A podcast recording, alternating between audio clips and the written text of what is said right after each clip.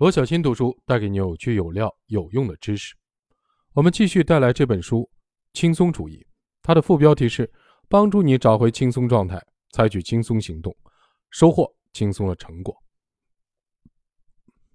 这一节标题是“过度的努力让你更难得偿所愿”。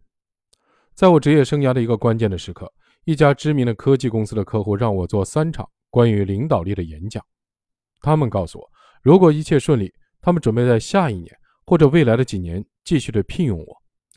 这正是我所需要的职业的突破。我很了解他们的需求，而且我有准备好的内容，他们也已经确认过了。第一场的演讲的第第一前一天的下午，我打算对演讲稿做最后的润色，它看起来已经很好了，但我担心它不够完美。我决定推翻这一切，重新开始。很快，我被一个新的想法所吸引。我确信这个想法会令他们惊叹。最终，我熬夜重新写了我的整个的演讲稿，做好了新的幻灯片、新的讲义。当然，所有这些内容都是未经测试的。第二天早上开车到那家公司的路上，我感到疲惫不堪，我的脑海模糊一片。当我到达的时候，我已经筋疲力尽。演讲一开始，我就心头一沉。我的开场白毫无亮点，我对幻灯片也不熟悉，不得不频繁地回头看屏幕。有一张开头部分的幻灯片也没能传达我的想表达的观点。总之，我失败了。离开的时候，我感到胸中郁结。我本来已经得到这个绝佳的机会了，我却把它搞丢了。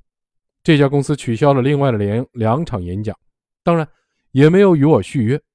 这是我职业生涯中最丢脸的失败。永远都是，这段经历几乎把我搞垮，而我最后还没有得到想要的结果。我开始反思，一切怎么会变得如此的糟糕？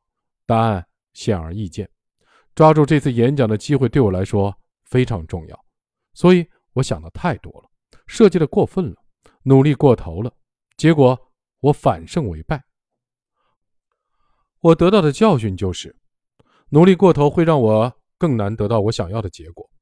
我开始意识到，在人生中每一次的失败的背后，我几乎都犯了同样的错误。我很少由于不够努力而失败，我失败，都是因为我努力过头了。我们一直都习惯于相信这样的假设：要实现超出预期的成绩，必须付出超出预期的努力。结果，我们让事情变得比实际情况更难了。一定有更好的方法。